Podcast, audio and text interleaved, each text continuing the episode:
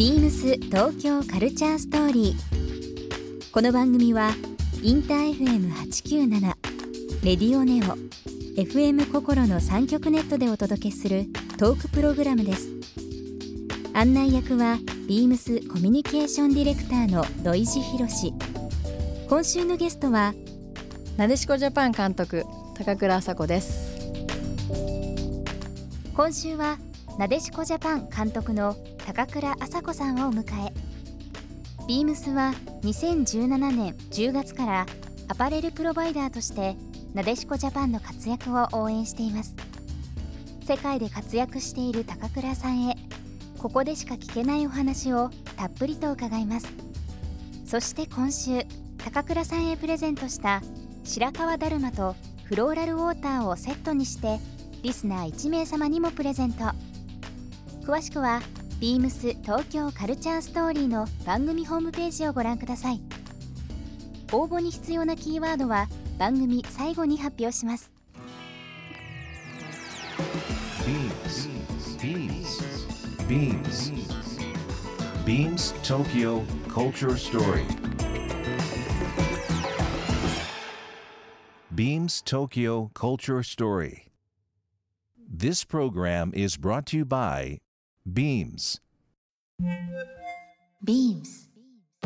ありとあらゆるものをミックスして自分たちらしく楽しむ。それぞれの時代を生きる若者たちが形作る東京のカルチャー。Beams. 東京カルチャーストーリー。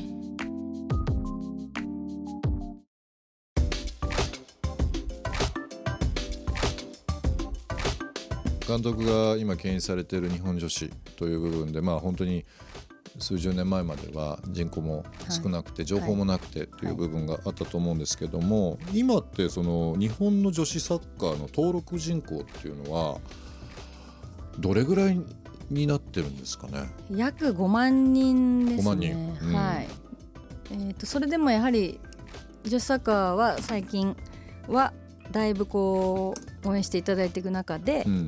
少しずつ増えてはいってるんですよ。でこれがあの全登録人数でも日本の中ではい。だとまだ5%なんですね。5%全体のうん。5%なので、5%男子が100万人うん。ぐらい登録プレーする選手たちはそれぐらいの人数の中で、まあ、5万なのであのね。事前にアンケートを書いていただいた中にですけども、2030年までに、はい。えー女子プレーヤーの登録数、登録人口ですね、まあ、約20万人、はい。一つの目安として20万人にするというはい。目標をお持ちだということなんですけども、今5万人で4倍ですね。そうですね、うん。あのアメリカは160万人なんですよ女性の。アメリカは160万人。選手。うん。でドイツなんかやオランダなんかも100万人なんですねドイツオランダ100万人ですか、はい。日本の人口の半分ですからね。それ考えると、まあ、みんなやってるんですよね。ね。だからやはり5万人から選ばれた11人とうん。160万人から選ばれた11人っていうのはまあ単純に数だけではもちろん言えないですけれども、競争とという意味から考えてもまだまだ日本はあのす競技人口が増えていけばもっとうん。いい選手が出てくるかなと思いますし、なる小学生のうちは男の子とやっても、まあ、遜色なくやれたりするんですけど、問題は中学年代なんですね、うん。やはり少し体格差出てきたり、まあ、男女で少しこう意識して、うん。まあ、やっぱり接触するうん。スポーツなので、そういうのがを嫌がる子もいますので、うんなかなかやる場所もないですし。昔に比べてサッカーもそうですし野球もそうですけどその球技ができる公園っていうのはもう非常にその普及と矛盾してますけどは全くないですよね。ないですね。あの結構本当に公園の張り紙とか立て看板ありますけどね。ね。なんかそれがちょっと悲しいですよね、はい。じゃあどこでやるのっていうふうなの本当にそうですよね。ありますけどね。私の田舎なんかどその辺の広場でいつまでも蹴ってられたんですけどうん。ねそういうのって結構大事で。大事ですよね。本当近所のお兄ちゃんとサッカーやれたりとか、監督のその最最初のね、サッカーとのきっかけなんかそこですもんね。ずっとやってましたもん。うんでも本当にあのまあ e スポーツもそうですしまああのキャプテン翼の代表をするようなその、ねまあ、メッシとかいろんな選手も影響を受けてましたけど、はい、漫画ですとか、はい。い、ろんな形でサッカーっていうのが本当に今普及してる中でじゃあ実際興味持ってやろうっていうそれこそ本当に環境っていうのは欲しいですよね,、はいね。実際ややってみるっていう。はい、ううんん。まずやって自分の感覚の中でその種目をこうなんだろう作り上げていくっていうのが、今はなんとか教室とか、はい。まあ、いいコーチに教えてもらうとか、うん。まあ、なんとか教室に通わせるとか、うん。まあ、もちろんそのそういった形でレベルアップしてくるん人もたくさんいると思うんですけど。ね。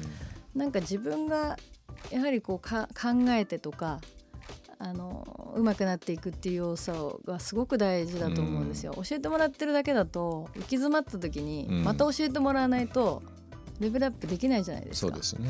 はい。うんまあこの間のまああの夏の話になりますけど、はい私のそのワールドカップの方で、まあ、アイスランドも含めたいわゆるその人口が少なくて、というところが活躍をしたりとかするとですね、まあ、国民全体で応援してる感とか、うんまあ本当にあのニュースとして出てましたけども、日本のねとある自治体と同じぐらいの人,、人口とかっていうのはねニュースが出てましたけども、は今後その日本の、まあ、特にその女子の、えーはプレイヤーを増やすために、まあ、具体的になんですけども、うん。まあそういう環境を作るですとか、はい。い、ろんなるんですけど監督が考えるビジョンとして、いうん。まあ、今アメリカ160万人とはい。ありましたけども、具体的にどういった一踏んでいくと人口がなかなか難し30い年までですよね。うん。もうずっと私が指導者として携わって育成に携わってる時からうん。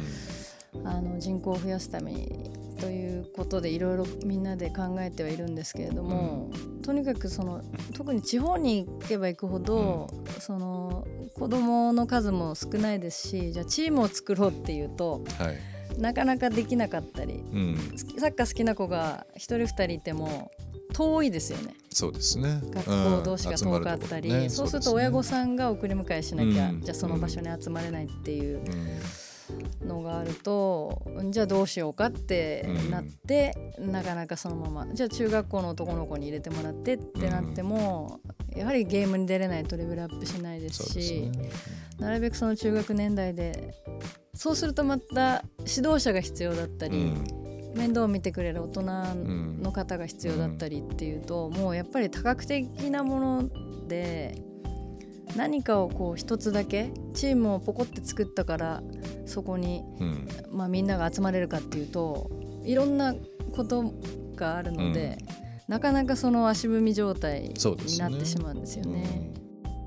情報とか、うん。あの環境の中であの子供って何かに引っかかって、うん。これがやりたいとか、うん。まあ、あとやっぱロールモデルっていうかかっこいいその選手であるとか、まあダンスだったら多分素敵なダンスを見た,、見たからああなりたいってきっと思うんでしょうし、まあ、サッカーの人口を増やすっていうふうにうん。思うとやはりなでしこジャパンが強くてそね。の中にやはり活躍する、うんうん、選手が出てきてそれをメディアがまた、そうですね、うん、取り上げてくれたりこうプいいプロモーションの仕方をしてくだされば。まずあの知っていただくっていうのはやっぱりねね必要ですもんね。アメリカなんかはすごいそういうところが上手で、うんまあ、スター選手は必ずこう、まあ、作り出すっていうことをやるんですよね。うんうんやはりその中でそうですね。